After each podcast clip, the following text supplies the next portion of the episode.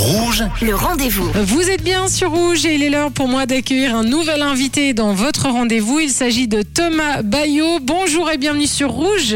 Bonjour Sonia, bonjour à toutes les auditrices auditeurs. Mais- Enchanté d'être sur la radio. Et moi, moi, j'ai beaucoup de plaisir à vous accueillir Thomas aujourd'hui euh, sur Rouge. Vous êtes originaire de Neuchâtel, vous êtes entrepreneur, vous avez créé un nouveau modèle économique avec euh, votre start-up horlogère. Alors je sais pas comment ça se dit. Si ça se dit BA 1110D, vu que je suis de Morges, 1110 représente, ou bien BA 111 OD. Alors vous savez quoi? Vous, vous vous posez exactement la question qui était derrière la décision de créer un logo le plus possible imprononçable. Donc en fait la réponse c'est prononcer comme vous voulez. Finalement, s'il n'y a pas de marque, il n'y a pas de marketing et c'est aussi un petit peu la base de mon idée, c'est de casser des codes et que les gens puissent s'approprier en fait la marque comme ils le veulent. Donc vous pouvez prononcer BA1110D, BA111OD, Bayo, à. Génial. Et vous avez justement un concept de distribution qui est, qui est novateur avec les affluendors. Donc, c'est la contraction d'ambassadeur, influenceur, vendeur, c'est-à-dire le client final. Là, il faut nous expliquer. Alors, euh, alors de, quoi on parle? On parle d'horlogerie, on parle de euh, disruption et surtout, ben, moi qui viens du sérieux horloger, je suis né plus précisément à Chaux-de-Fonds, j'ai grandi dans une montre et j'ai passé 15 ans de ma vie dans les avions à arpenter le monde, à monter des réseaux de distribution. Et on voit très bien, d'ailleurs on le voit à l'université, que tous les cours qu'on peut prendre, en général, c'est du marketing, de la finance, des ressources humaines, etc. etc. C'est tout ce qui permet de dépenser de l'argent, mais personne ne vous enseigne comment en gagner. Or, le seul flux entrant dans une entreprise, c'est la distribution, ça tombe bien, c'était mon job pendant 15 ans.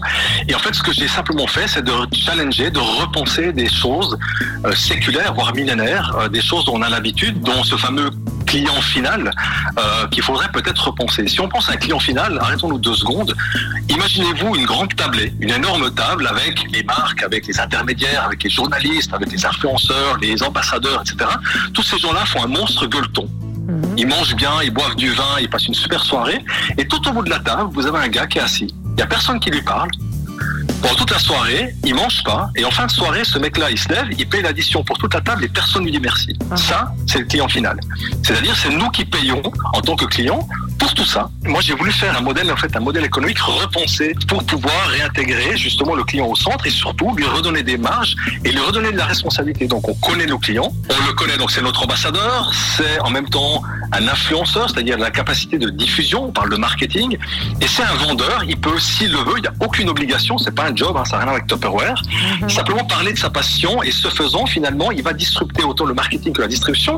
Et Sonia, euh, je ne sais pas si vous le savez, mais quand vous achetez une montre, les deux tiers environ, à l'international, vont à la distribution. Rajoutez le marketing, puisqu'il faut amener les gens dans le, magasin, et vous avez 70, 75% de la valeur, finalement, qui va dans ces services-là. Donc j'ai créé un système qui produit des magnifiques montres, maintenant on fait que des montres Swiss made, à des prix qui effectivement surprennent énormément. Oui, Euh, je crois une montre, euh, une montre tourbillon à, à moins de 5000 francs, hein, c'est ça? Quand elle devrait en valoir 50 000, on s'est même payé le luxe de la faire 100% dans le canton de Neuchâtel, avec des propriétés incroyables. hein. Et tout ça à un prix effectivement qui défie la logique.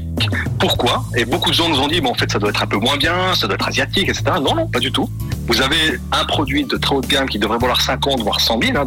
Sauf que, euh, si vous voulez, c'est la puissance du modèle dans sa démonstration qui montre qu'on peut offrir énormément de substances à des bons prix simplement parce qu'on revoit les multiplicateurs qui, dans beaucoup de marques, des fois, pour des raisons qui sont propres au modèle de distribution et des fois aussi au fait au luxe, font des fois 12 alors que nous on fait fois 2. Donc finalement on arrive non seulement à repenser la manière dont produire une montre, mais à repenser la manière dont on la vend et d'offrir finalement la possibilité à quiconque, à tous les auditrices auditeurs qui n'ont pas forcément 50 ou 100 000 francs à mettre dans une montre, d'acquérir un très beau garde-temps Swiss made de très bonne facture, maintenant produit en plus dans nos propres locaux à Neuchâtel, euh, et tout ça pour des sommes qui sont accessibles. Excellent, vraiment excellent. En plus, vous êtes passionnant. Je crois que vous faites des, conférences, hein, euh, Thomas. À la base, euh, c'était bien ça, si vous voulez. euh, et de la théorie à la pratique, si vous voulez, j'enseignais comment du commerce, était ce que je faisais, on passe au e-commerce.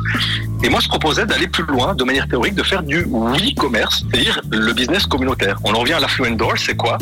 C'est un consommateur, c'est quelqu'un qui est à l'intérieur de l'écosystème, c'est sa marque, c'est lui qui va, s'il le veut, recommander, lui ou elle, et finalement faire vivre la marque. Je préfère payer mon client plutôt que Brad Pitt. Euh, Brad Pitt euh, est très très bien, déjà pris d'ailleurs par des grandes marques. Mais moi, finalement, c'est plutôt le client qui m'intéresse et de donner à lui. Je crois que après, tu as déjà assez d'argent. Eh ben, en tout cas, un grand merci, c'est passionnant, hein, Thomas Bayot. On peut suivre sur, euh, sur Instagram ou il y a, il y a un site, quelque chose? Alors, euh, Bayo, BA111OD official. Sinon, Thomas Bayo sur LinkedIn, je publie régulièrement. Et puis, euh, sinon, BA111OD.com euh, avec le volet community, euh, si ça vous intéresse d'aller un petit peu plus loin. Eh ben, un grand merci d'avoir été notre invité sur Rouge. Merci, Merci à vous, Thomas. aux. Merci. Et moi, je vous rappelle que si vous avez manqué une information, eh bien cette interview est à retrouver en podcast sur notre site rouge.ch. Le rendez-vous.